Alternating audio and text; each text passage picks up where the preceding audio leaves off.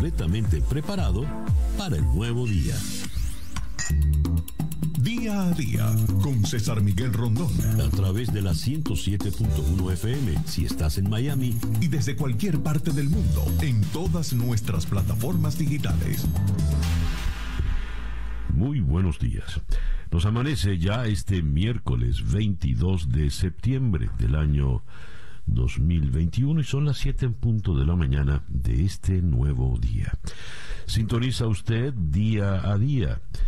Día a día lo puede sintonizar en la ciudad de Miami por tres emisoras, Mundial 990 AM, 98.7 FM y Éxito 107.1 FM. También nos puede sintonizar en nuestro canal en YouTube, en Conexión Web, donde recibo el saludo de Eloína Hernández desde Antofagasta, en Chile.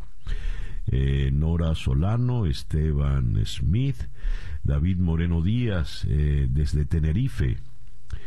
Él es de la Asunción Margarita, está allá en las Canarias.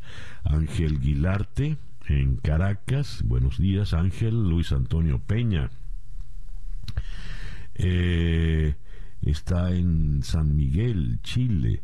Nelson Hernández en Tampa, Florida. Fergus Walsh Belloso. Walsh Belloso. Está en Weston, pero extraña Maracaibo.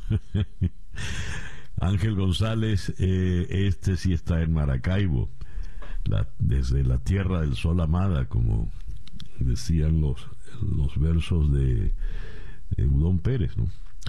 Muy bien, gracias a todos pues por sintonizarnos a través de eh, nuestro canal en YouTube, en Conexión Web. Día a día es una producción de Floralicia Anzola para En Conexión Web, con Laura Rodríguez en la producción general, Bernardo Luzardo en la producción informativa, Carlos Márquez en el eh, YouTube, eh, Daniel Jesús Carreño está en la, en la edición y montaje, Daniel Patiño en los controles y ante el micrófono, quien tiene el gusto de hablarles, César Miguel Rondón. Día a día es una presentación de Z, tu aliado tecnológico y único partner Titanium de Dell en Venezuela, que te llevará un paso adelante. El reloj indica las 7 y 2 minutos de la mañana. Calendario lunar. El día de hoy es interesante porque tendremos pues una luna, pero dos soles.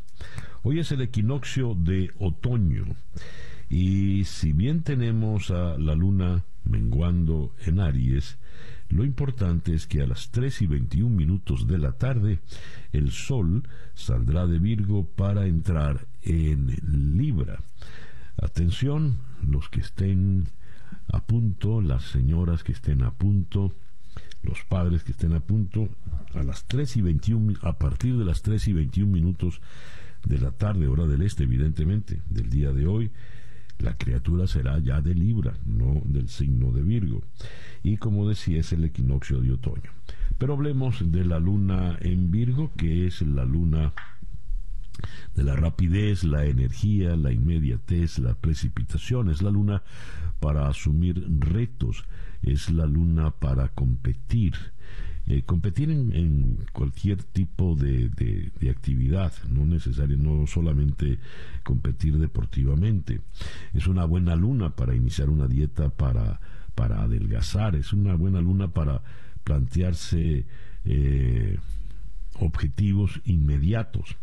Y es la luna para tomar decisiones sobre la marcha como vaya viniendo, vamos viendo.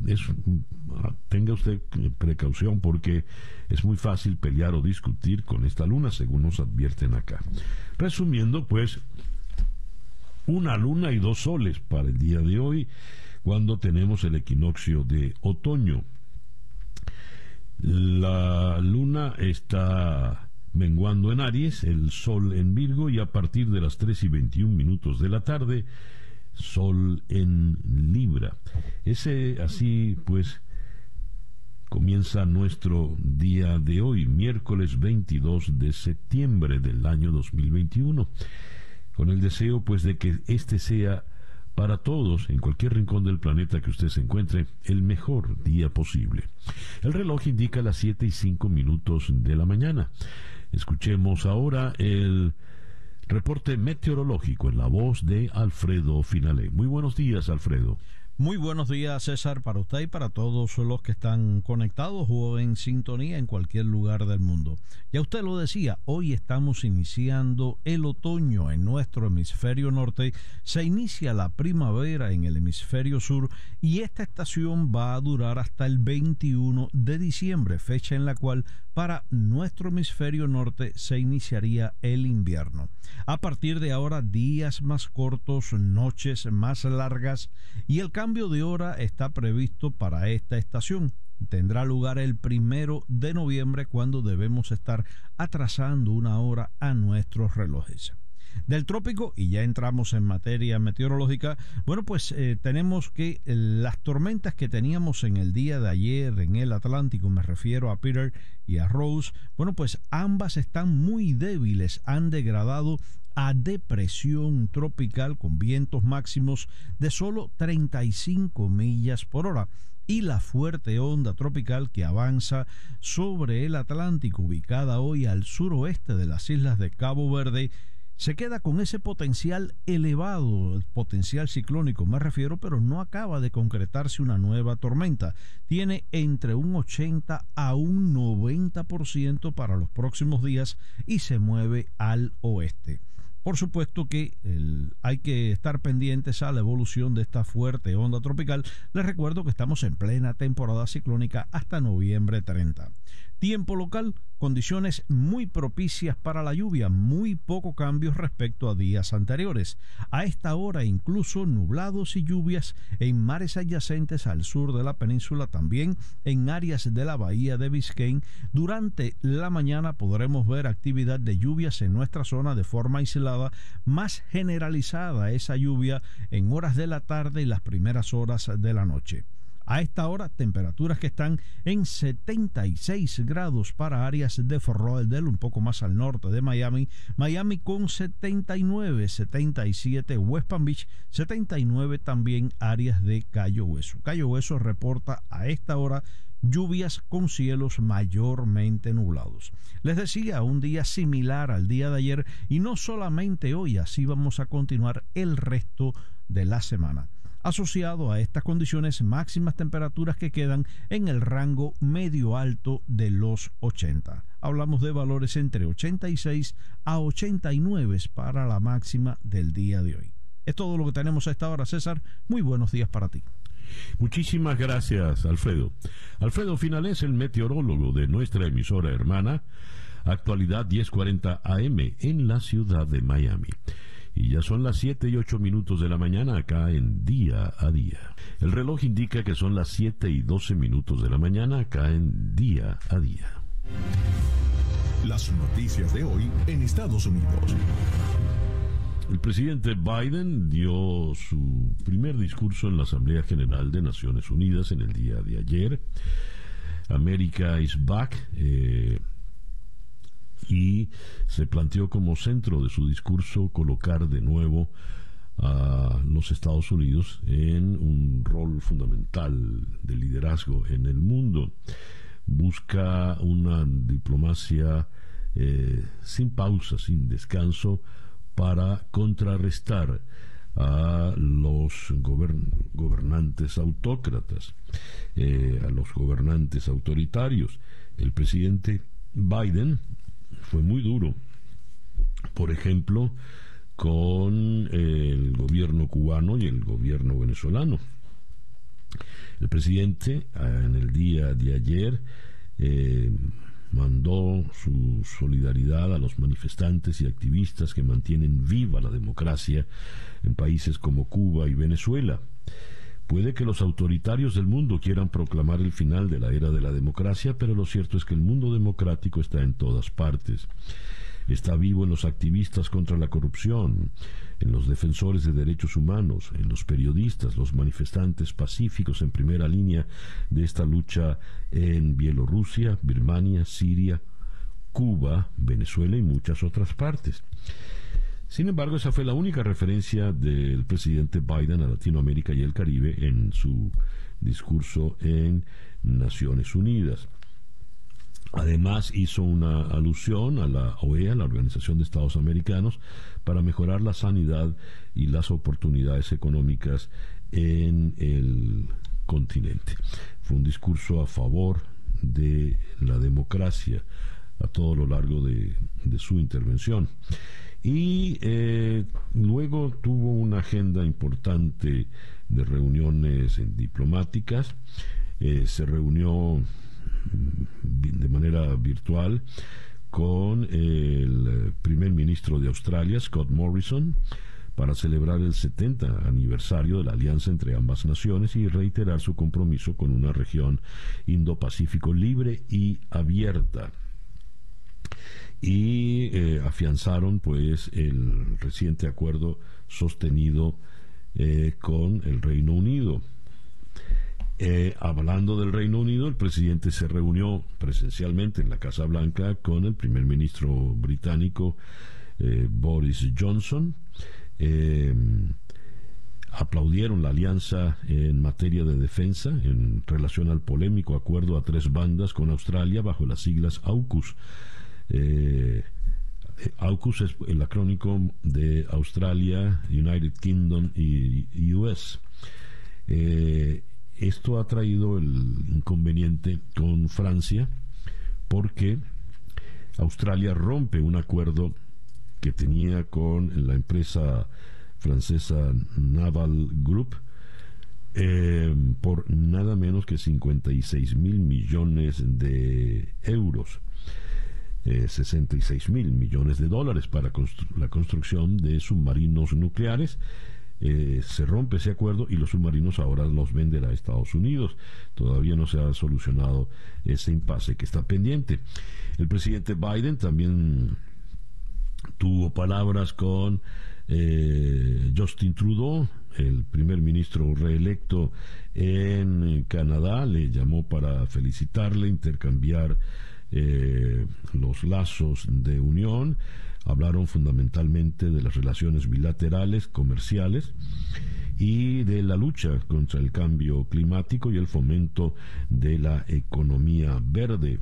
Eh, pensando ya en la futura reunión sobre cambio climático que se dará en eh, Glasgow, en Escocia, en el próximo mes de noviembre. En, otras informaciones, leo que eh, la señora Janet Yellen, la secretaria del Departamento del Tesoro, anunció sanciones contra Suex, una plataforma de intercambio de criptomonedas que a ojos de las autoridades norteamericanas se ha convertido en un vehículo clave en el intercambio de dinero para piratas informáticos.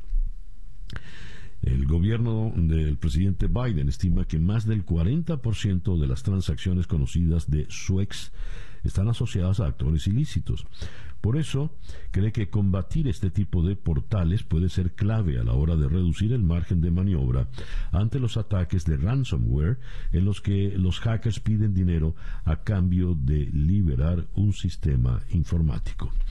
La señora Yellen advirtió que los ciberataques y de ransomware están afectando a empresas grandes y pequeñas en todos los Estados Unidos y suponen una amenaza directa para la economía por lo que subrayó que la administración Biden seguirá combatiendo a lo que llamó actores malignos que perpetren este tipo de abusos.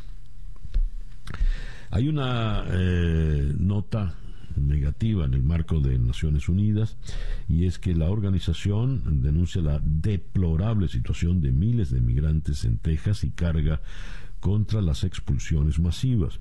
El alto comisionado de Naciones Unidas para los Refugiados, ACNUR, tildó de deplorable la situación en que se encuentran 14.000 migrantes y refugiados, en su mayoría haitianos, en Texas y ha instado a las autoridades de Estados Unidos a cumplir con sus obligaciones internacionales y no emprender devoluciones en masa. Sobre todo, las gráficas y los videos de los policías de frontera a caballo, cual vaqueros eh, arremetiendo contra los haitianos que descalzos eh, corren, huyen de los latigazos de, no latigazos, fuetazos más bien serían, ¿no? De los hombres eh, a caballo. Esto ha traído eh, la protesta de no pocos.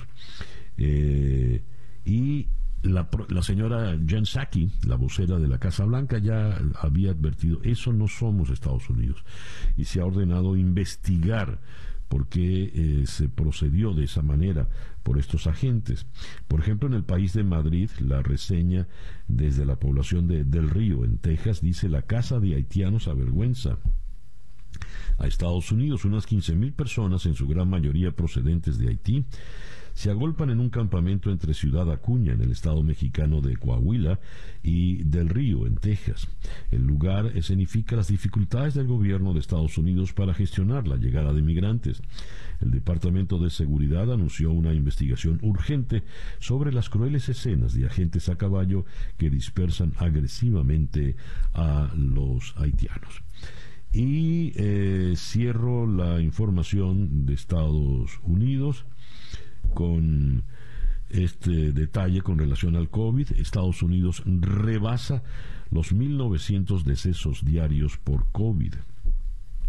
Los fallecimientos por eh, COVID en Estados Unidos alcanzaron un promedio de más de 1.900 al día por primera vez desde principios de marzo y los expertos aseguran que la enfermedad afecta principalmente a un grupo muy específico. Atención los 71 millones de estadounidenses que no están vacunados.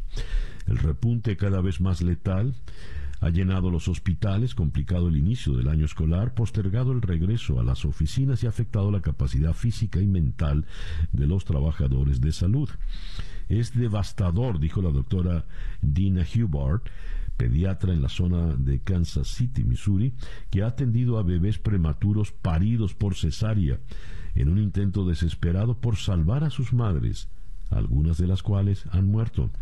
Para los trabajadores de salud, los decesos, aunados a la desinformación y el escepticismo en torno al virus, han sido algo desgarrador y trágico, dijo la doctora Hubert. El reloj indica en este momento las 7 y 22 minutos de la mañana. Estas son las noticias de Venezuela. Tengo eh, la primera página virtual del diario El Nacional de Caracas, donde el gran titular dice, juez prohíbe a Maduro disponer de 25 millones de euros bloqueados en España. La magistrada de lo mercantil número 9 de Madrid, María Teresa Vázquez, respondió negativamente a la solicitud de que se suspendiera la designación por parte de Juan Guaidó de Enrique Castells como administrador único al frente de la filial europea de la Corporación Venezolana de Guayana. Alegaron violación de las normas eh, para la convocatoria y celebración de la Junta General de la Sociedad. Sin embargo, el tribunal consideró que se estaba tratando de utilizar esa vía legal como medida de presión. Los recursos a los que Maduro quiere acceder están en tres entidades financieras españolas. Joe Biden expresó apoyo a quienes luchan por la democracia en Venezuela en el primer discurso del mandatario en Naciones Unidas. Y aquí citan lo que ya les habíamos comentado. Puede que los autoritarios del mundo quieran proclamar el final de la era de la democracia, pero lo cierto es que está en todas partes, está viva en los activistas contra la corrupción, los defensores de derechos humanos, los periodistas, los manifestantes pacíficos en primera línea de esta lucha en Bielorrusia, Birmania, Siria, Cuba y Venezuela y en muchos otros lugares. Eh, tenemos también eh, el presidente Iván Duque, quien también estuvo en Naciones Unidas, insiste en su pesimismo sobre el diálogo. En su discurso ante la Asamblea General de Naciones Unidas, el presidente de Colombia dijo que no hay que ser ingenuos sobre los resultados que puedan arrojar las negociaciones sobre la crisis venezolana que adelantan en México el gobierno interino que encarna la resistencia democrática y lo que él define como la narcodictadura. Teniendo todavía muy fresco el, el naufragio de la lancha que iba de Higuerote a la Tortuga, donde de nueve pasajeros apenas eh, se han rescatado a tres, incluyendo dos niños. Tenemos que un pesquero que zarpó de Margarita hacia los Roques naufragó, la embarcación Don Rafa Jr. zarpó el sábado 18 a las 6 de la tarde desde Chacachacare y con por lo menos 23 personas a bordo.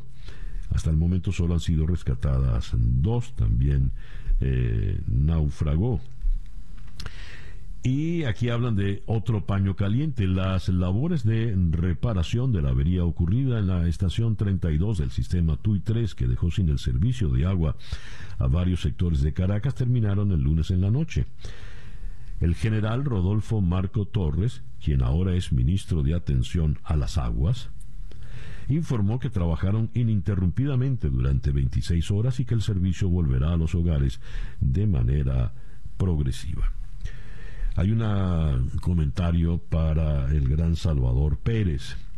Al conectar su cuadrangular número 46, Salvador Pérez rompió el récord histórico de Johnny Bench el Hall de la Fama, el legendario catcher de los Rojos de Cincinnati cuando se llamaban The Big Red Machine. Pues eh, Bench tenía el récord de más jonrones para un receptor en una temporada y Salvador Pérez se lo ha roto. Es algo maravilloso. Yo nunca había dado 30 jonrones en mi carrera, dice Salvador Pérez, así que estaba buscando 30 jonrones y 100 empujadas. Pero esto es un sueño hecho realidad, ya se montó en 46. En otras noticias provenientes de Venezuela, em, leo en descifrado eh, unos 5 mil millones de dólares es mucho dinero sobre todo para un país como Venezuela, sumido desde hace años en una grave crisis económica y social. Y esa es la cantidad, 5 mil millones de dólares, que el Fondo Monetario Internacional debería entregar a Venezuela como parte de los derechos especiales de giro que el fondo va a destinar a los países en desarrollo para ayudarles a aliviar el golpe económico de la pandemia de COVID. Así lo reseñó la BBC citada aquí en Descifrado. Pero Venezuela está de momento excluida de ese reparto, al menos mientras la oposición y el gobierno que negocian en México para poner fin a la larga crisis política del país no se pongan de acuerdo sobre cómo manejar ese dinero y otros activos del Estado venezolano bajo litigio en el exterior, desde que en enero de 2019 el líder opositor Juan Guaidó se autoproclamó presidente interino del país y obtuvo el reconocimiento de Estados Unidos y la mayoría de los países europeos y latinoamericanos no hay manera de tener acceso a esos 5 mil millones de dólares que, según nos dice descifrado, representa 10 veces la liquidez de Venezuela en estos momentos. El reloj indica que ya son las 7 y 27 minutos de la mañana, Capicúa. Día a día nuestra ronda de entrevistas del día de hoy, miércoles 22 de septiembre, la vamos a comenzar en Nueva York con el periodista Ronan Swark para analizar eh, lo que ha, transcurrido de la Asamblea General de Naciones Unidas, haciendo hincapié en el discurso del presidente Biden. De allí iremos a París para conversar con la periodista Amanda Sánchez a propósito del nuevo juicio contra Ilich Ramírez Sánchez, eh, él ya está condenado a cadena perpetua, tiene dos condenas a cadena perpetua, pero le viene la tercera, el terrorista venezolano. De París iremos a Washington para conversar con eh, el estratega del Partido Demócrata, Federico de Jesús. El líder de la mayoría en el Senado, Chuck Schumer, manifestó que buscará caminos para aprobar una reforma electoral aun si los republicanos se niegan. Hablaremos sobre esa estrategia.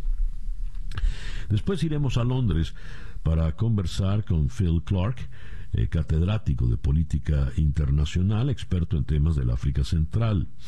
Las autoridades sudanesas capturaron ayer a un grupo de militares y civiles que se habrían confabulado para ejecutar un intento de golpe de Estado. Vamos a abordar eso con el doctor Clark. Después iremos a Caracas para conversar con la periodista Rona Rizquez. Con ella abordaremos el tema de Hugo Carvajal, el pollo Carvajal, la carta que hizo pública y la advertencia muy fuerte que le hizo a Diosdado Cabello. Y vamos a cerrar acá en Miami con el periodista de TVV, Mauricio Ginestra, abordando el caso de Gaby Petito, la muchacha que eh, encontraron, cuyo cadáver encontraron en Nueva York, y el caso de su novio que está desaparecido. En las redes sociales en Estados Unidos eso se ha vuelto pues un, un tema de la mayor importancia. Ese es nuestro, esa es nuestra agenda de entrevistas para el día de hoy. Son las 7 y 30 minutos de la mañana. Escuchas día a día con César Miguel Rondón. Tu empresa cuenta con una plataforma de tecnología de información robusta. Z posicionará tu empresa para que responda a los desafíos actuales con los servicios específicos y soluciones de tecnología de información que mejor se adapten a tus necesidades. Z se asegura de que tu negocio se apoye en una plataforma robusta y te ayuda a optimizar su rendimiento, a orientar los procesos a eficiencia operativa y que obtengas mayor disponibilidad de los servicios críticos de tu empresa. Z te ayuda a poner en marcha centros de datos de próxima generación, la transformación a la computación en nube y se asegura de que todos los elementos de la infraestructura sean seguros. Z está presente en todo el proceso, desde la consultoría, implementación hasta el soporte. Z es el único partner Titanium de Dell en Venezuela que te llevará un paso adelante. Síguelos en Z Piso LA, Z con doble T. La página web Z.LAZ, tu aliado tecnológico. 7 y 31 minutos de la mañana, una pequeña pausa y ya regresamos con el editorial en día a día. Para estar completamente informado, antes de salir y que usted debe conocer. Día a día, con César Miguel Rondón. Escuchas día a día con César Miguel Rondón. 7 y 32 minutos de la mañana, esta tarde a las 7, en conexión por TVF Network, conversaremos con la analista Brenda Stefan a propósito de lo que acontece en la Asamblea General de Naciones Unidas. Ella está en Ciudad de México. En la ciudad de Nueva York conversaremos con Michael Rosenberg de la agencia Reuters a propósito de la investigación que ha anunciado el gobierno del presidente Biden a propósito del maltrato eh, que se le ha dado a los inmigrantes haitianos. Eh, luego en Miami conversaremos con el periodista Eugenio Martínez a propósito de la situación eh, política en Venezuela con miras a las elecciones regionales del mes de noviembre. Y cerraremos en Caracas con el periodista eh, César Batis, director del el portal El Pitazo, a propósito del tema del Pollo Carvajal, el documento que ha publicado, su eventual extradición ya para muchos inminente a Estados Unidos. Eso será esta noche a las 7 horas del este en conexión por TVV Network. El editorial con César Miguel Rondón. Ayer conversábamos a propósito de la situación planteada con el, eh, el volcán, con la periodista Francisca González de Radio Televisión Española. Francisca, que dice Venezuela y no Venezuela, como suelen decir los españoles, ella tiene buena parte de su familia es venezolana. Es decir, buena parte de su familia emigró a Venezuela eh, en los años 50, a principios de los años 50, hicieron vida en Venezuela y por la crisis por la que atraviesa el país, pues migraron, como han migrado tantos venezolanos, ya más de 6 millones de venezolanos. Pues bien, estos eh, venezolanos de ascendencia canaria regresaron a las Islas Canarias y regresaron fundamentalmente a la isla de La Palma, son lo, lo que se llama palmeros. Pues nos comentaba con mucho dolor Francisca González cómo los palmeros en su mayoría son eh, venezolanos, es decir, de estas familias que fueron a hacer la América, se hicieron venezolanos, trabajaron duro por nuestro país y vista la crisis por esta revolución bolivariana chavista de 20 años, emigraron y se establecieron con el dinero sudado, como nos dijo ella, y ahora todo eso se lo está llevando la lava, se lo está llevando el fuego. La prensa española en la mañana de hoy nos da reseñas terribles. Por ejemplo, en el país la casa está en la boca del lobo, sacamos todo lo que podemos. Los vecinos solo tienen una hora para recoger bienes antes de ser evacuados. Todoque, de 1.500 habitantes, fue desalojado por completo un día después de que estallara el volcán de La Palma.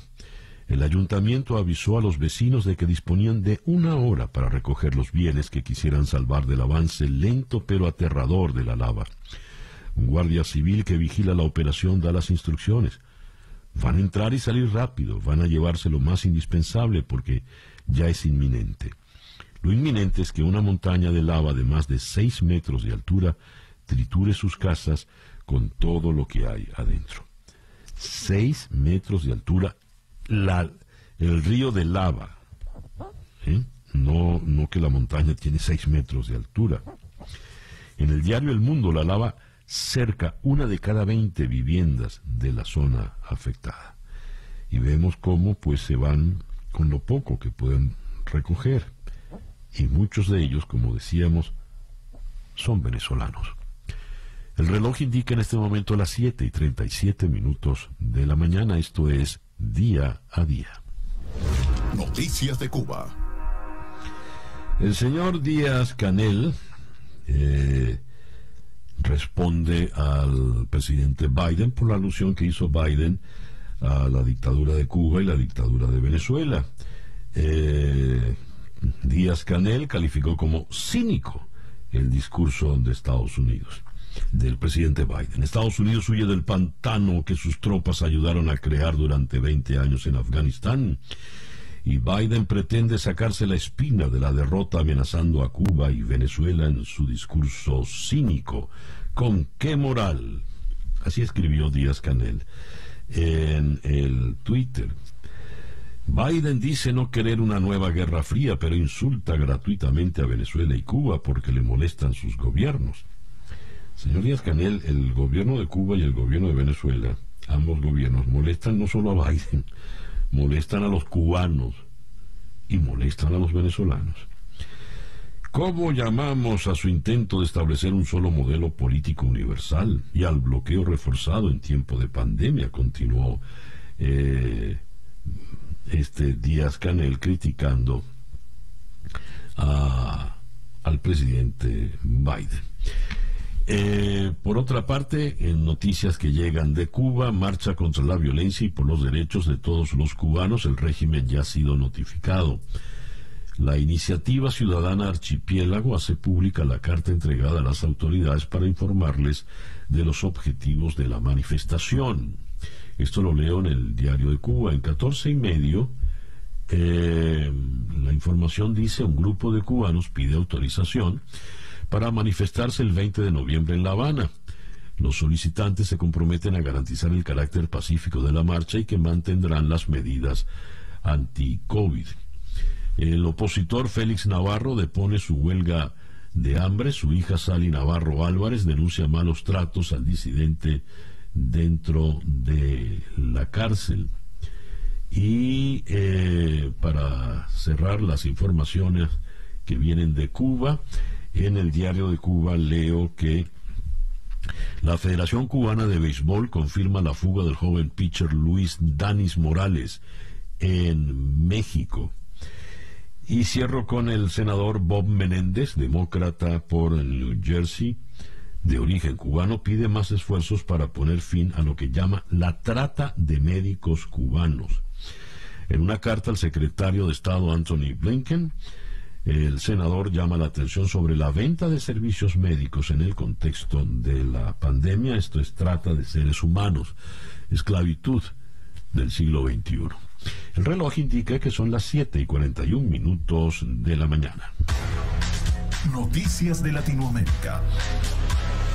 Las autoridades de Panamá y Costa Rica arrestaron ayer en una operación conjunta a más de 40 personas nacionales de ambos países sindicadas de integrar una red de tráfico de migrantes procedentes de varios países del mundo y con destino a Estados Unidos. Estas aprehensiones, más de una veintena de personas en cada país, fueron el producto de más de un año de trabajo de seguimiento, dijo el director del Servicio Nacional de Fronteras de Panamá, Oriel Ortega. El ministro de Salud de Brasil, Marcelo Queiroga, quien se encuentra en Nueva York junto al presidente Jair Bolsonaro, anunció que dio positivo por coronavirus poco después de estar en la Asamblea General de Naciones Unidas. Y el presidente Jair Bolsonaro, en su discurso ante la Asamblea General, realizó una defensa estentoria de su gobierno eh, en la que rechazó las críticas de su manejo de la pandemia y mencionó datos recientes que indican una menor deforestación de la Amazonía. En Buenos Aires, organizaciones izquierdistas de Argentina marcharon en reclamo de un aumento del salario mínimo y contra el pago de la deuda con el Fondo Monetario Internacional y el ajuste fiscal. Van a intentar aplicar un fuerte ajuste para poder garantizar los acuerdos con el FMI y el nuevo gabinete completamente de derecha dijo Celeste Fierro, dirigente del Movimiento Socialista de los Trabajadores. Quito, el presidente Guillermo Lazo presentará ante la Asamblea Nacional eh, su plan de reformas para el Ecuador. Esto será el viernes. El proyecto denominado Ley Creando Oportunidades contiene el núcleo de la que será su propuesta económica y social para los próximos cuatro años, con el fin de reactivar la economía y sacar a Ecuador de la crisis que comenzó en 2019 y se agravó con la pandemia. La Paz. Gremios de periodistas bolivianos exigieron una investigación al operativo de la policía en un conflicto entre grupos de cocaleros en el que un periodista fue arrestado y al menos otros dos comunicadores de una agencia internacional de noticias resultaron heridos.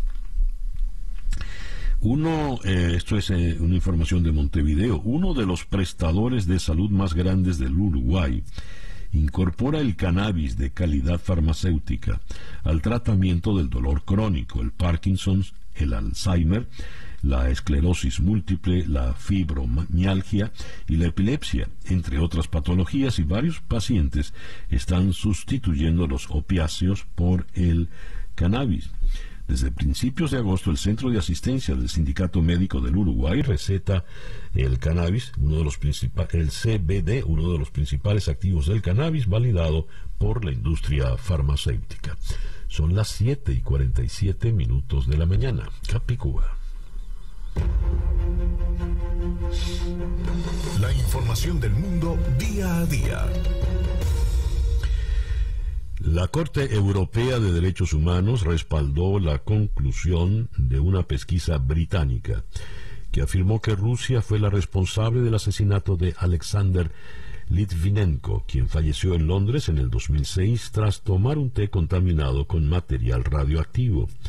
Exagente del KGB y de la agencia que lo sucedió tras la caída de la Unión Soviética, la FSB, Livitnenko desertó de Rusia en el año 2000 y huyó a Londres.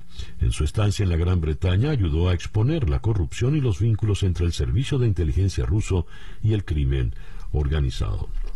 Y eh, leo acá, en Londres, la policía británica anunció cargos contra un tercer sospechoso ruso por el envenenamiento de un exespía del país con la sustancia neurotóxica en Inglaterra en 2018.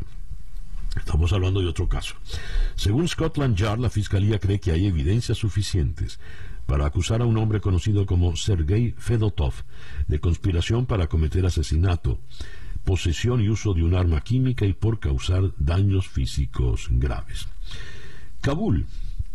El gobierno talibán solicitó intervenir en las actuales reuniones de la Asamblea General de Naciones Unidas, que se desarrollan hasta el 27 de este mes, según confirmó ayer un portavoz de la organización. La petición está contenida en una carta remitida a la Secretaría General de Naciones Unidas por el ministro de Exteriores talibán, Amir Khan Mutaki, en la que también se notifica el nombramiento de un nuevo representante en las Naciones Unidas en reemplazo del actual elegido por el anterior ejecutivo de puesto. Melbourne, un terremoto de magnitud 5.8 causó daños en la ciudad en australiana en el día de hoy, un temblor inusualmente potente para Australia. El sismo se produjo al noreste de la segunda ciudad más poblada, cerca de la localidad de Mansfield, a una profundidad de 10 kilómetros. Eh, Roma. El Papa Francisco dijo estar consciente de sus cada vez más numerosos críticos conservadores, pero afirmó que los comentarios desagradables de ellos son obra del diablo. Algunos me querían muerto, dijo el Papa, en alusión a su reciente operación intestinal. Francisco hizo estas declaraciones el 12 de septiembre durante una reunión privada con jesuitas eslovacos, poco después de su llegada a Bratislava, Eslovaquia. Una transcripción del encuentro fue publicada ayer por la revista jesuita La Civiltà Católica que a menudo proporciona relatos posteriores a las reuniones a puerta cerrada de Francisco con sus compañeros jesuitas cuando está de viaje. Recordemos que el Papa es jesuita. El reloj indica en este momento las 7 y 51 minutos de la mañana. 7 y 55 minutos de la mañana vamos hasta la ciudad de Nueva York, donde en la línea telefónica está el periodista Ronen Swark. Ronen, muy buenos días, gracias por atendernos. Muchísimas gracias, un placer para mí. Saludos para toda la audiencia. ¿Cómo están ustedes? Muy bien, gracias. Ronen, el secretario general de Naciones Unidas, Guterres, ha dicho, nunca antes el mundo ha estado tan amenazado. Y ayer el presidente Biden, debutando como presidente en la Asamblea General, en su discurso, pues, habló de la nueva era de la diplomacia de Estados Unidos y su defensa de la democracia. ¿Cómo ha sido recibido el discurso del presidente Biden? ¿Qué comentarios se han hecho entre las diversas delegaciones?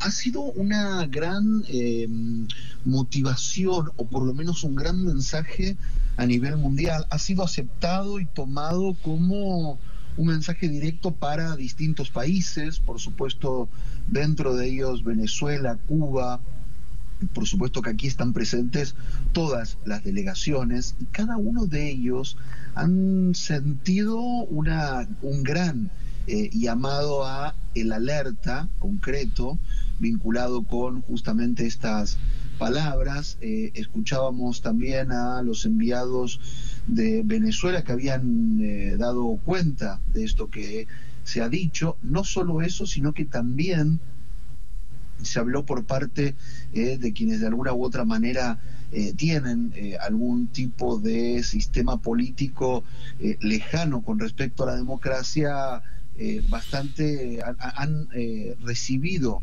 un golpe vinculado justamente con este mensaje a nivel mundial. Incluso la gran expectativa porque, por ejemplo, el sistema talibán, eh, quiso intervenir o quiere intervenir dentro de esta eh, asamblea. Por los tiempos no se sabe si van a poder eh, lograrlo, pero digo, son sistemas o países que de alguna u otra manera han sido señalados a nivel mundial por los Estados Unidos con respecto a la apertura democrática en forma urgente, César. Cuando el presidente Biden dice que no están interesados en una nueva guerra fría, la alusión es directamente hacia China. Eh, ¿Qué nos puedes decir al respecto, Ronen? Bueno, prácticamente creo que es un mensaje contundente. Ha sido eh, de esos mensajes en los cuales tanto los Estados Unidos como principalmente eh, China se han lanzado eh, dardos muy directos, pero por supuesto que cada uno ha tomado su punto de vista como para poder plantearlos.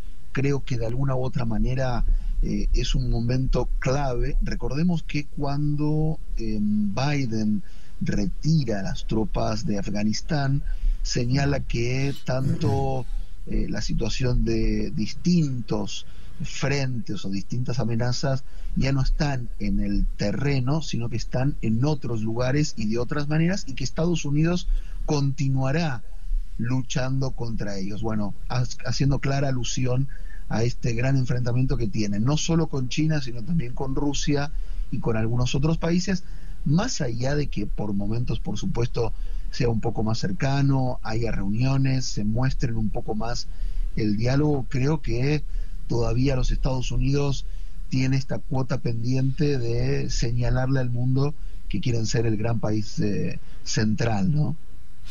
En la agenda eh, de la Asamblea General, ¿qué eh, mandatarios faltan todavía por intervenir? Bueno, básicamente eh, algunos mandatarios europeos, falta también, eh, por supuesto, de Asia, son países que todavía tienen que dar eh, su presentación, los europeos, por supuesto, que marcarán algunas decisiones y algunos puntos desde la Unión Europea, desde lo económico, por supuesto que también habrá desde Asia algunos señalamientos para otros países. El tema climático es un tema central, por lo menos es uno de los ejes que los Estados Unidos han querido poner eh, como en un primer eh, lugar.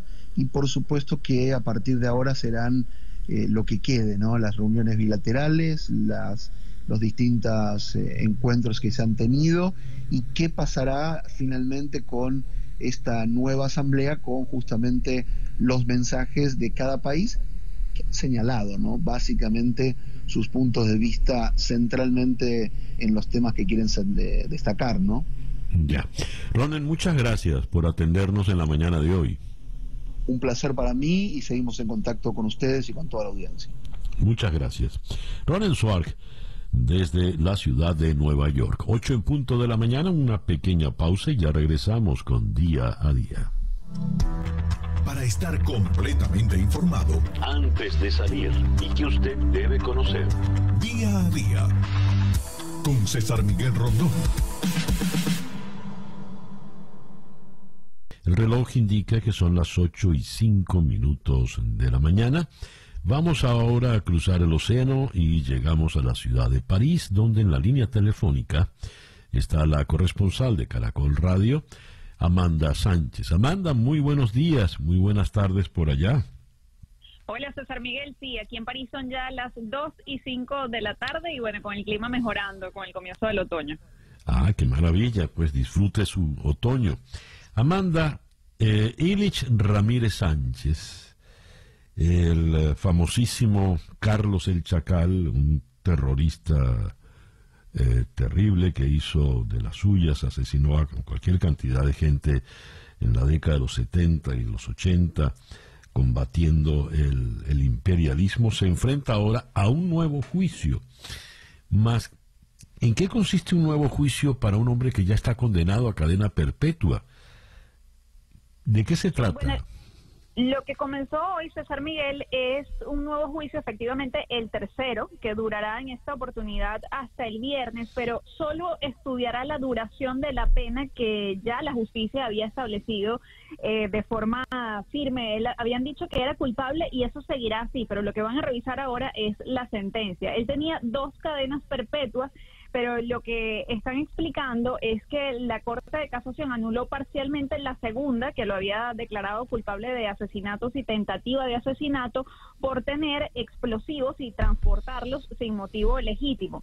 Ellos consideran ahora que el transporte de esa granada era una operación preliminar necesaria para la comisión de los otros delitos y dieron como conclusión que había sido entonces condenado dos veces por el mismo hecho y es por esto que lo van a revisar.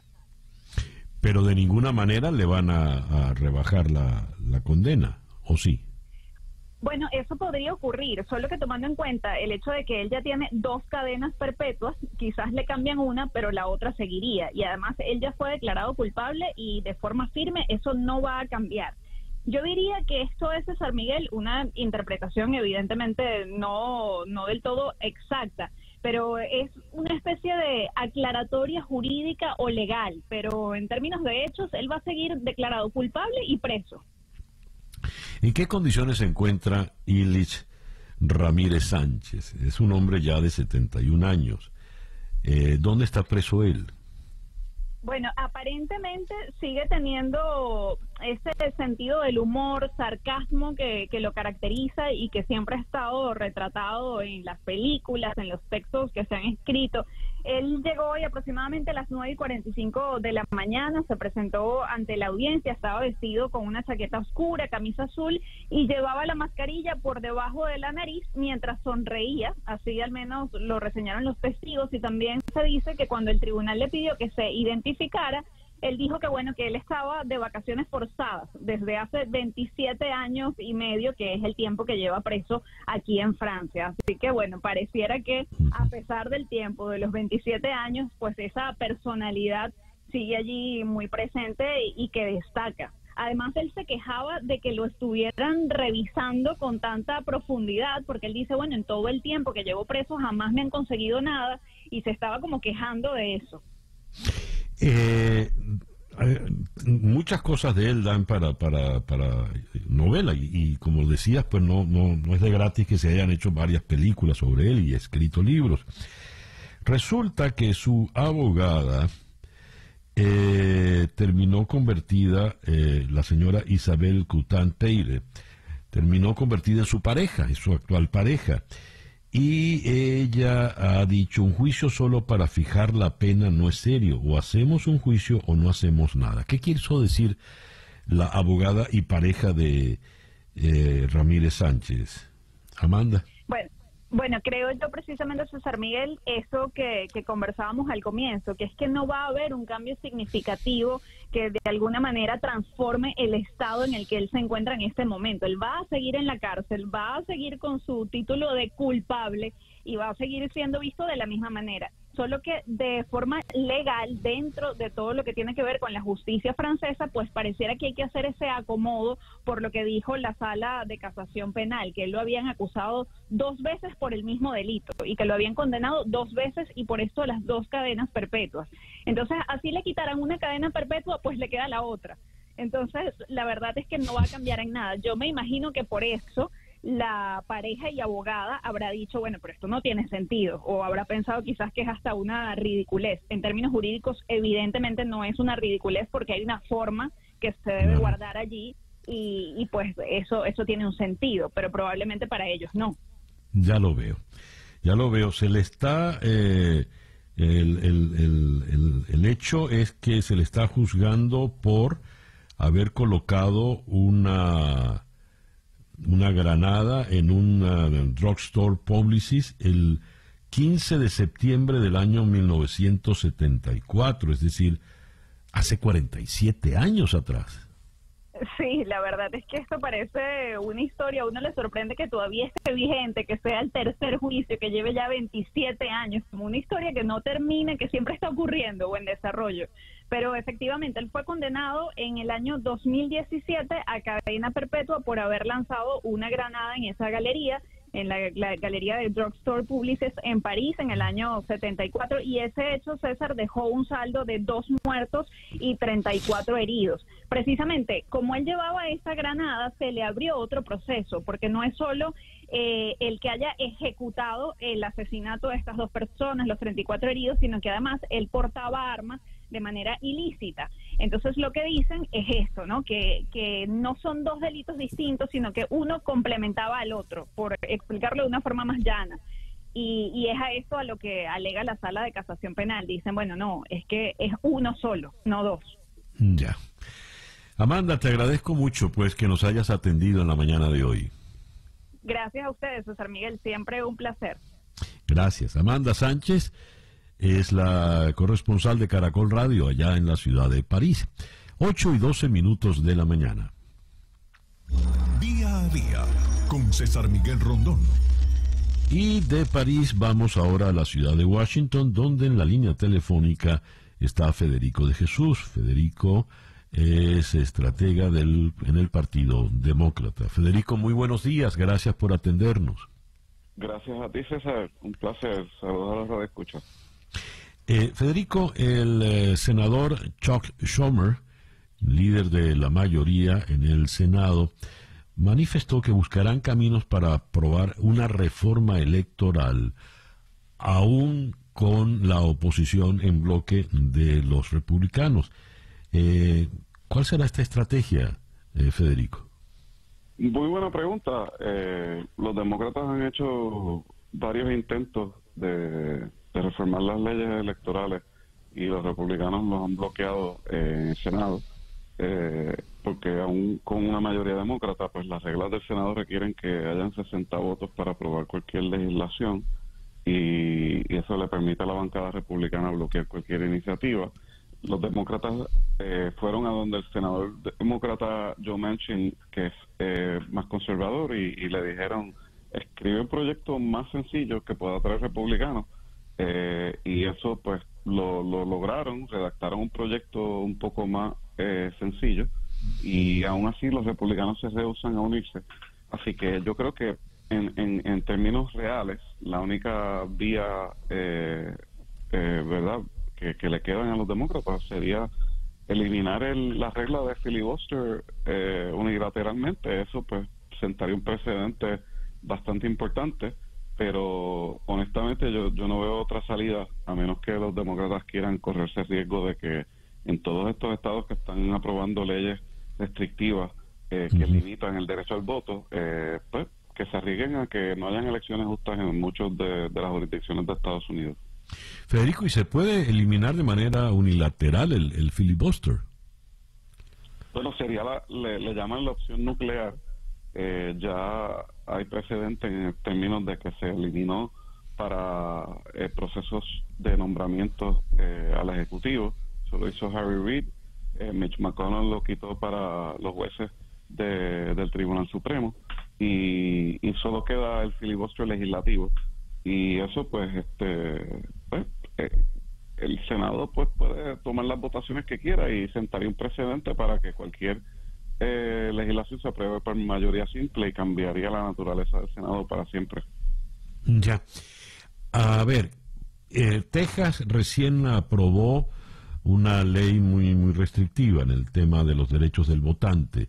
De aprobarse esto en el senado cómo quedaría esa ley tejana, por a manera de ejemplo.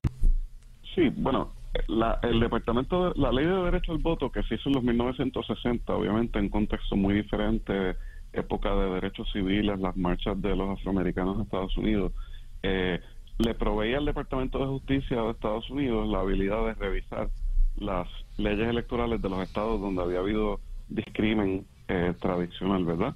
Eh, para evitar que, que, que, continuaran limitando el derecho al voto. Lamentablemente el Tribunal Supremo eh, a mitad de la década pasada eh, le eliminó esa este, disposición que le permitía esa revisión y ahora los demócratas lo que quieren es pues de nuevo volver a garantizar que por ejemplo las legislaturas estatales no puedan arreglar los distritos electorales para favorecer un partido u otro que no puedan limitar el derecho del correo de, votar por correo por adelantado eh, etcétera. Así que yo creo que sería muy positivo. Pero de nuevo estamos adelantándonos. Yo yo yo no creo que se haya tomado la decisión de eliminar el, el filibuster. Eh, y lamentablemente las leyes eh, restrictivas de Texas Carolina del Norte y Georgia se, se mantienen en efecto todavía. Ya. Una decisión definitiva ¿cuándo se podría tomar Federico pues mira, no no sé, en estas semanas la, la prioridad ahora mismo es evitar un cierre del gobierno federal y, que caiga un impago de Estados Unidos en su deuda que pudiera suceder a finales de mes. Y, y el proyecto de infraestructura que, que Joe Biden quiere aprobar. Pero este año pues se tiene que se debería de estar tomando una decisión porque esto es una prioridad. Claro. Federico, muchísimas gracias por atendernos en esta mañana. A la orden siempre, César. Saludos. Federico de Jesús es estratega en el Partido Demócrata, nos habló desde la ciudad de Washington. Son las 8 y 17 minutos de la mañana. El reloj indica en este momento las 8 y 20 minutos de la mañana en día a día desde Miami para el mundo. Y desde Miami vamos ahora a cruzar de nuevo el océano para llegar a la ciudad de Londres, donde en la línea telefónica está el profesor Phil Clark, catedrático Política Internacional, es especialista en los temas africanos. Uh, good morning, Mr. Clark. Thank you for being with us today. I mean, good afternoon for you over there. Uh, good afternoon. Uh, very nice to be on your program. Thank you for having me. Uh, Mr. Clark, what happened in Khartoum yesterday? Le pregunto al señor Clark, ¿qué pasó en Khartoum, Sudán, en el día de ayer? Uh, yesterday in uh, Khartoum, the, the, Sudanese capital, there was a, an attempted coup uh, by military officers uh, who are aligned with the, the previous government, the, the, the government of Omar al Bashir. Uh, Bashir was toppled in, in 2019, and some soldiers who are still loyal to him attempted this coup yesterday.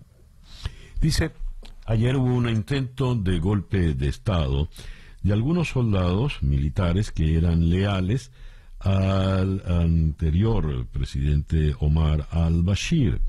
Omar al-Bashir fue depuesto en el año 2019, pero eh, los militares intentaron de nuevo el golpe de Estado. How powerful could be Mr. Uh, al-Bashir? Where is he right now? ¿Qué tan poderoso puede ser el señor, el expresidente al-Bashir y dónde se encuentra actualmente? So Bashir is still in Sudan at the moment, although the new government have said that they may send him to the International Criminal Court. So Bashir himself is not particularly powerful, but many of his powerful allies are, are still inside the government at the moment, and that's one of the, the possible sources of, of instability uh, in the country, that, that many of his allies uh, have stayed in the positions that they had before. Dice el señor Clark Eh, Bashir permanece en eh, Sudán, en la capital, en Khartoum, pero él no en sí no es poderoso, pero muchos de sus aliados todavía están en el gobierno y eh, son los que crean este proceso de inestabilidad, porque el actual gobierno intenta que el señor al-Bashir sea juzgado por la Corte Penal Internacional. What's the situation right now? In uh, Sudan, uh, mainly in Khartoum, the capital, was the how uh, stable could be is how stable is the country by the Prime Minister Abdallah Hamdok. Le pregunto al señor Clark, ¿cuál es la situación actual en, en Sudán, especialmente en la capital, Khartoum? Eh, ¿Cuánta estabilidad puede garantizar el actual primer ministro Abdallah Hamdok? Mr. Clark, please. The situation in Khartoum itself is quite peaceful at the moment, but the the overall picture in Sudan is very unstable. Uh, you, you, have this coalition government that has been formed uh, since the coup in 2019. That coalition government itself is heavily fractured. Uh, it, it's a government that is really struggling to uh, to run the country uh, effectively, and there continues uh, to be this very long-standing civil war uh, in Darfur. That there have been violent attacks against civilians in Darfur over recent months. So I think this shows just how volatile the, the country as a whole still is since Bashir was overthrown in 2019. Dice, eh, en este momento, por ejemplo, la capital, Khartoum, está bastante estable, eh, pacífica, pero no se puede decir lo mismo del resto del país, eh, sobre todo luego del golpe de Estado del 2019 que depuso al entonces presidente al-Bashir y que impuso al actual líder, el primer ministro Abdallah Hamdok. Pero en la zona de Darfur, la situación es particularmente crítica. Entendamos que viene de una larga guerra civil y ahí está la situación. Le pregunto entonces al señor Clark por el estado de esta guerra civil y, eh, y, cuánta cuánta devastación ha, ha, dejado en el país. Uh, Mr. Clark, please, uh, how, for how long has been this civil war in Sudan? Uh, who uh, can we measure the devastation it has uh, left in the country? This has been a, a decades-long uh, civil war, particularly in Darfur, in, in the western part of Sudan. That's a, a, conflict that's now been raging for 15 years or more. It's uh, it's killed uh, tens of thousands of civilians. It's pushed large numbers of Darfuris uh, into the neighboring countries. It's a a conflict that uh, was in the international headlines um, in the early 2000s, but I think many people around the world have forgotten about that civil war. Well, it, it, it continues, and the civilian uh, death toll uh, c- continues to be uh, very high, and that's going to be one of the big challenges for the current government in Sudan is to, to try to finally bring some peace and stability to, to the Darfur region. Dice, esta es una guerra que ya tiene unos 15 años. En la región occidental del Sudán, en, Darfur. Eh, fue una guerra que eh, tuvo mucho despliegue eh, en las noticias internacionales al comienzo del siglo, pero ya ha pasado pues a un segundo, tercer nivel, pero la guerra continúa, ha dejado decenas de miles de muertos y la devastación eh, continúa. Cosa cruel esta, ¿no? Las guerras, cuando se prolongan mucho, las guerras civiles, el mundo parece que se olvida de ellas. Es el caso de Sudán o es el caso de Siria. Seems to be, Mr. Clark, a, very uh, cruel paradox. The civil wars, when they last so long, the world seems to forget them. It's the case of uh, the civil war in Sudan and the case, for instance, in uh, Syria. What could you tell us about? I think that's right. I, I think that it, it's largely about the way the international media works. Uh, that, that, especially in Africa, there might be an interest in, in one or two cases of conflict uh, when they initially flare, but but there's a sense that international audiences lose interest over time. That it it can be difficult for journalists to find a new angle on the story. They feel like they're reporting the same thing over and over, and so these stories have a tendency to disappear. And I. I think that that's uh, a, big problem um, because a place like Darfur uh, now has been getting very little uh, international media attention, but also very little international diplomatic attention. Most international diplomats also have lost interest in this case, and what that often means is that these conflict cases, like the one in Darfur, um, are just continues. So this this lack of attention over a long period, uh, in fact, can can make the problem worse. Dice, sí, es, es cierto eh, lo que usted dice. El detalle está en que cuando las guerras civiles se prolongan tanto, por ejemplo, para los periodistas es difícil encontrar nuevos ángulos que despierten interés. El público que está lejos, el público internacional, eh, se deja llevar por las novedades y para un periodista pues pareciera que siempre está narrando, describiendo exactamente lo mismo día tras día. Ahora, el problema fundamental no es tanto que el público en general pierda el interés, el público en el mundo pierda el interés por un conflicto como el de Sudán, es que el mundo diplomático, los líderes de los países pierden también el interés y esto deja una situación realmente desoladora, huérfana, diría yo, eh, a estos países en conflicto. Mr. Clark, thank you very much for being with us today.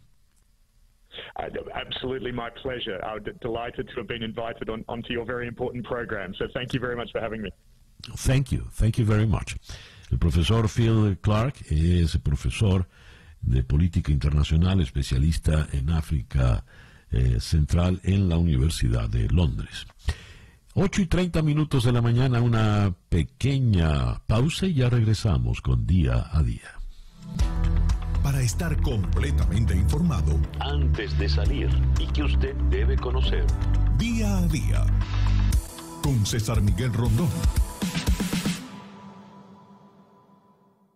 Son las 8 y 36 minutos de la mañana. Vamos ahora a Caracas para ocuparnos del caso del señor Hugo Carvajal, general retirado del ejército venezolano, alias El Pollo. En la línea telefónica está la periodista Rona Rizquez. Rona, muy buenos días. Gracias por atendernos. Hola, buenos días, César Miguel. ¿Qué tal? ¿Cómo están? Gracias muy bien. Rona, el señor Carvajal eh, ha publicado algunos tweets, mandó una, una carta, eh, le hace advertencias a Diosdado Cabello, pero por lo visto no hay manera ya de eh, detener su extradición a Estados Unidos. ¿Qué importancia tiene lo que él pueda decir en este momento? ¿Por qué, por ejemplo, se mete con Cabello? Bueno, creo que, en algún momento le explicaba, y no sé si, si contigo también, Miguel, que eh, una de las cosas o una de las personas a las que no había señalado en ningún momento Hugo Carvajal y de la que podía tener mucha información era justamente de Diosdado Cabello. ¿Por qué no lo había hecho antes? ¿Por qué no lo hizo cuando dio aquellas declaraciones al New York Times? ¿Por qué no lo ha hecho en sus en sus eh, múltiples eh, comentarios y cartas y cuentas de, y su y, tweets eh, porque bueno Diosdado como lo dice bien él en su en su carta era su amigo incluso por lo que pone el, eh, Hugo Carvajal Diosdado o fue cercano a Diosdado eh, eh, mucho o sea durante mucho tiempo después de haber ya de haberse distanciado ya de Nicolás Maduro es decir en 2015 cuando Hugo Carvajal se lanza eh, como candidato para diputado en el Estado Monagas junto a Diosdado Cabello, obviamente todavía eran cercanos. Eh, y supongo que después fueron cercanos hasta mm, hasta hace mucho o sea mucho tiempo después porque eh, eso nunca había mencionado a Diosdado Cabello para nada o sea no lo tocaba era como que si Diosdado fuera una persona este libre de todo pecado y de todo tipo de, de hechos extraños no entonces, bueno, es llamativo ahora, eh, quiere decir que tiene información, quiere decir, eh, digamos, que lo que lo que pone en la carta, eh, más allá del un poco este hacer ver que Diosdado supuestamente es el verdadero traidor, o hacer ver de que Diosdado en realidad lo que está es haciendo cosas para mantener una cuota de poder, etcétera. En el fondo eso es una especie, a mi modo de ver, de amenaza o de advertencia. O sea, es mejor que te quedes tranquilo, no te metas conmigo, todavía guardo algo de eh, consideración por ti, pero la puedo perder. Y si la pierdo, bueno, va, van a salir muchas cosas. Entonces creo que un poco ese mensaje eh, sigue siendo un mensaje educado y, ponderado todavía hacia Diosdado Cabello, pero pienso que es una advertencia de que eso puede dejar de ser así en cualquier momento y, y bueno, y puede haber cosas que, que obviamente Hugo Carvajal sabe que pueden ser comprometedoras quizás para Diosdado Cabello. A ver, Rona, eh, Cabello es el que comienza a, atacar a, Carvajal y lo hace desde hace ya un buen rato, ¿no? Pero solo ahora Carvajal reacciona contra Cabello. En un momento en que parece ya eh, tener las horas contadas para, como decía, ser extraditado. Eh, ¿Qué opinión te merece a ti esto? ¿Cómo va a terminar eh, esta, esta situación? Y lo digo porque escuchándote, me vino la imagen esa del refrán popular de alguien va a prender el ventilador, ¿no? Sí, o sea, yo lo que creo es que él eh, pareciera por las decisiones de la justicia española que la, extradición de Hugo Carvajal es inminente, o sea, que va a darse en cualquier momento, incluso estas últimas declaraciones que le ha hecho y estos últimos anuncios acerca de que va a cooperar con la justicia española y este todo esto que está diciendo ahora también sobre como el financiamiento ilegal a Podemos, etcétera, pues quizás es parte de esta colaboración. Sin embargo, no necesariamente implica que esto vaya a impedir que sea extraditado. O sea, él aporte lo que vaya a aportar a la justicia española, pero de igual manera va a ser extraditado.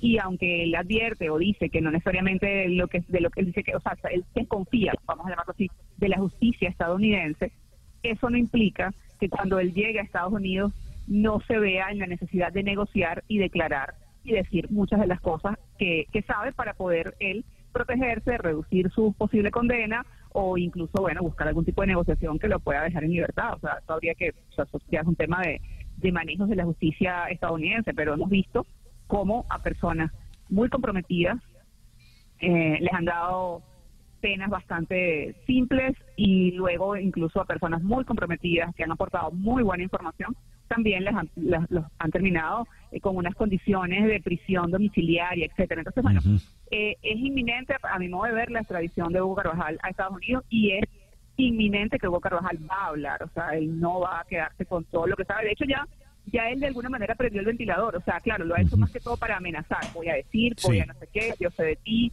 dale, o sea, pero eso quiere decir que todo lo que él está anunciando ahorita, o sea, los Estados Unidos tendrán que decírselo, porque lo, yo me imagino que las autoridades estadounidenses están tomando nota. Ah, sabe de Dios, o sea, obviamente eso ya lo saben, ¿no? Pero, digamos, como a modo de, en, en, una, de una forma, para explicarlo de una forma coloquial. O sea, si ella está haciendo todas estas advertencias de todo lo que sabe, cuando llegue a Estados Unidos, de todo eso le van a preguntar. Y él, además, ha sido muy específico, sobre todo para, para protegerse y quedar como una persona que defiende los derechos humanos, al afirmar que ha estado aportando información tanto a la Corte Penal Internacional, a la Fiscalía de la Corte Penal Internacional, como a la Misión de Determinación de Derechos de la ONU. Entonces, y dice que él es muy minucioso en la documentación de todo lo que tiene. Entonces, claro, estamos hablando de derechos humanos, pero supongo que también debe ser muy minucioso en todo lo que tiene sobre temas ilegales y actividades eh, ilícitas de los que fueron sus compañeros eh, de gobierno.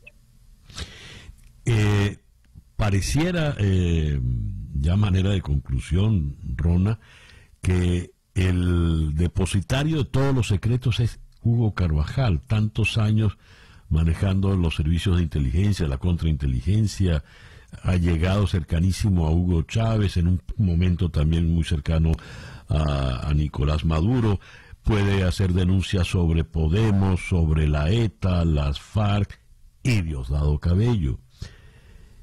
Eh, ¿Qué le dio a él tanto y por qué ha callado tanto?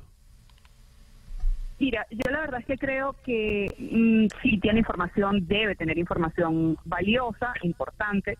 Creo que más información valiosa e importante para sustentar algunas investigaciones y expedientes que ya deben estar en proceso, en proceso desde hace muchos años, porque la mayoría o la mayor cantidad de la información que puede poseer el pollo Carvajal es información de su época eh, como, como director de contrainteligencia militar. No quiere decir que durante su, su eh, en la etapa posterior no haya ido o, seguido acumulando información precisamente por sus mismas habilidades y por sus conexiones y vínculos con, con el gobierno, ¿no?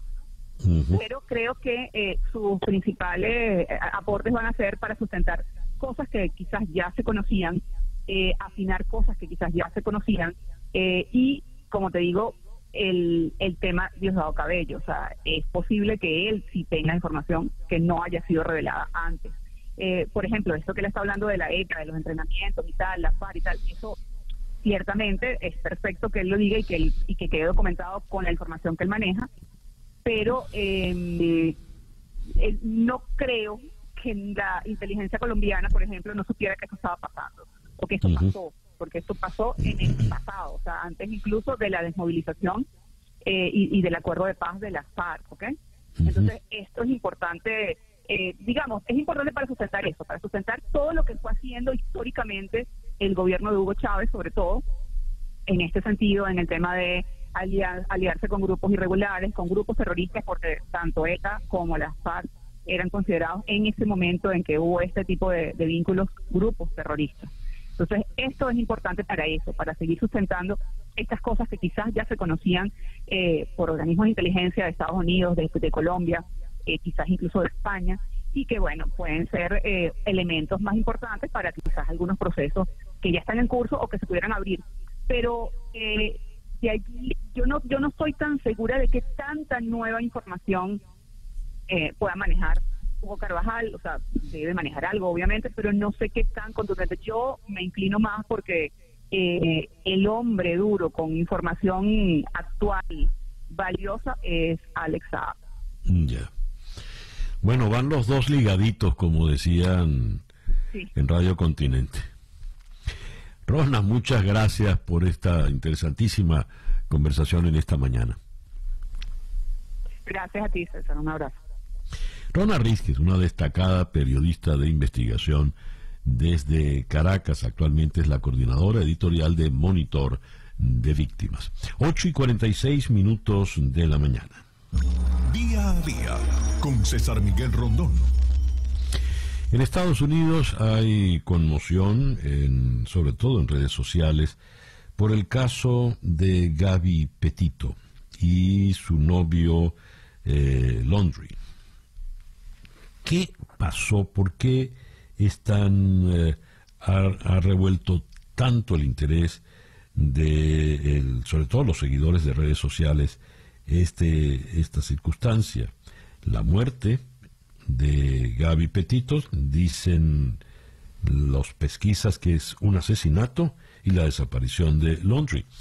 Abordemos el caso con Mauricio Ginestra, periodista de TVV acá en Miami. Mauricio, muy buenos días. ¿Qué tal César? ¿Cómo estás? Buenos días. Cuéntanos, ¿de qué trata? ¿Por qué hay tanto interés en redes sociales por eh, la muerte de Gaby Petito y la desaparición de su novio. Bueno, hay muchísimo interés porque estos muchachos, ambos muy jóvenes, ambos con fuerte presencia en redes sociales. Gaby era una bloguera e influenciadora de estilo de vida en redes y compartía viajes, compartía eh, tips de estilo de vida y tenía una buena cantidad de seguidores que la acompañaban en todo esto. ¿no? Este viaje que ellos hicieron, que partieron desde acá, desde Florida, eh, para ir por todo el país eh, recorriendo los, los parques nacionales, eh, se había promocionado mucho en sus redes sociales, la gente lo estaba esperando, los seguidores de ella lo estaban esperando. Y, y pues nada, arrancaron desde aquí dos jóvenes que se iban a casar, que estaban comprometidos, que, que pues demostraban una vida completamente opuesta a la que aparentemente llevaban en la vida real, ¿no? Porque después de, de, este asesinato tan, tan, tan inesperado, se ha, se, ha, se ha descubierto muchas cosas que han ido pasando y que esta pareja tenía guardadas y que, y que de pronto era lo que realmente ocurría. ¿Y qué pasó? ¿Qué pasó? Se, bueno, luego que se confirmara que esta, que esta joven fue asesinada presuntamente por Brian Laundry, él está desaparecido, el FBI sigue buscando y como yo leí ayer, ¿no? El, el tema que, que, queda aquí más en evidencia es la mentira, entre comillas, que demuestran las redes sociales, donde se ve, se vio todo el tiempo a una pareja enamorada, una pareja joven, una pareja feliz, y ahora sale a relucir, pues, que estuvieron peleando en el camino, hay testigos que los vieron parados a un lado de la calle, hay un video de la policía que luego de recibir una, un tip anónimo del, en el 911 los fueron a buscar y ellos estaban pues visiblemente alterados. Ella lo defendió a él diciendo que la culpa había sido de ella, algo que, que doctores especialistas en estos temas pues aseguran que es muy típico de una mujer abusada. Y, y, nada, yo creo que, que lo que se rescata acá es, es el tema del abuso, ¿no? El tema del de, cómo una pareja puede lucir muy bien por fuera, pero, pero los demonios y las cruces se llevan por dentro y esto fue lo que llevó a la muerte de esta niña que, que como, como lo veamos resulta muy lamentable. A ver, ¿quiénes eran estos jóvenes o quién era ella para convertirse en una influencer, para que eh, la gente despertase, para que ella despertase tanto interés en la gente para seguirla? ¿Qué son las redes en definitiva? Mira, ella construyó una base de, seguidores gracias a sus videos de YouTube, ¿no? Estos jóvenes que se sientan y, dan tips de cómo, de qué debes cocinar, de cómo te debes vestir, de a qué lugares debes ir. Una niña joven, una niña muy bonita, eh, la, como dicen acá, la All American Girl, ¿no? Que se iba a casar con su novio del colegio de toda la vida. Eran como el ideal perfecto americano. Que, y así lo demostraban en redes, ¿no? No, no en vano tenía una buena cantidad de seguidores que la acompañaban en todo y que de hecho los estaban acompañando en este viaje donde parecía una pareja perfecta, disfrutando de, de, los paisajes de Estados Unidos. Eh, leo que según The New York Times, cada nuevo desarrollo del caso de Gaby Petito ha sido seguido por ráfagas de publicaciones explicativas y videos de detectives aficionados en TikTok, Instagram y Twitter, quienes han visto aumentar su conteo de seguidores. Las teorías han sido debatidas y desacreditadas, pero hay aquí algo muy morboso, muy, muy cruel. En definitiva, estamos hablando de una niña que ha, muerto y ha muerto por lo visto asesinada. No, definitivamente. Y lo interesante acá, lo que yo veo acá sumamente interesante es que las redes sociales yo creo que han sido el detective más efectivo de este caso. ¿Por qué? Hay una TikToker que viajando por el Parque Nacional encontró a Brian Laundry y le dio, le, dio un aventón camino a, a, otro, a otro extremo del parque ya para él salir de allí. Esta fue la última vez que se le vio. Esto está documentado, está documentado también en redes sociales el video de la policía. Está documentado otro video de una persona que vio la van, la van donde ellos viajaban parada en una esquina del parque. Entonces, son como cámaras que te están revisando permanentemente. Yo conversaba eso ayer con un colega. Nosotros estamos expuestos a las redes sociales en todo momento y este es un crimen 2.0 en donde las redes sociales quizás sean el, mayor detective y el que quizás dé con el paradero de Brian Laundrie.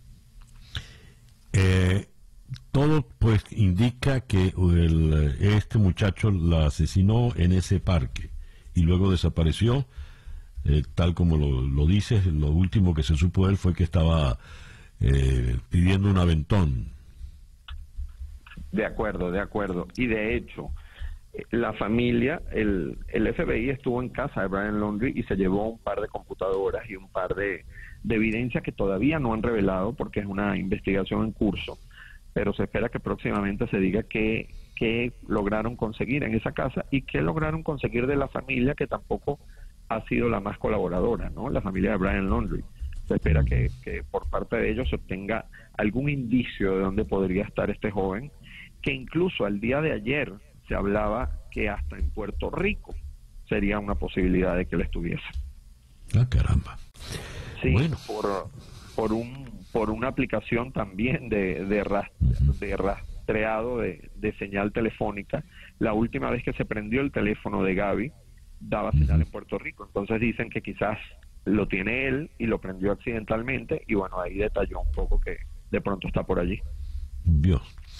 Bueno, veremos a dónde termina todo esto. Mauricio, muchas gracias por atendernos en esta mañana. No, gracias a ti, César, siempre un gusto. Mauricio Ginestra es periodista en TVV Network, acá en la ciudad de Miami. Son las 8 y 53 minutos de la mañana. Día a día con César Miguel Rondón. Y esta tarde a las 7 horas del este en conexión por TVV Network eh, abordaremos el tema de la Asamblea General de Naciones Unidas con Brenda Estefan en Ciudad de México. En Nueva York con Michael Rosenberg eh, tocaremos el tema de los inmigrantes haitianos y eh, la arremetida contra ellos de los policías a caballo. En Miami tocaremos el cuadro político electoral venezolano con el periodista Eugenio Martínez y cerraremos en Caracas con el periodista César Batis para ahondar en el caso de El Pollo Carvajal. Eso esta tarde a las 7 horas del este en conexión por TVV Network, canal 427 en DirecTV, 654 en Comcast. Eh, en AT&T Now, eh, canal 934 en Charter Spectrum, canal 411 en Blue Stream y 250 en Atlantic Broadband. 8 y 54 minutos de la mañana. Día a día es una producción de Floralicia Anzola para En Conexión Web, con Laura Rodríguez en la producción general, Bernardo Luzardo en la producción informativa, Carlos Márquez en eh, YouTube, Jesús Carreño en la edición y montaje, Daniel Patiño en los controles y ante el micrófono, quien tuvo el gusto de hablarles, César Miguel Rondón.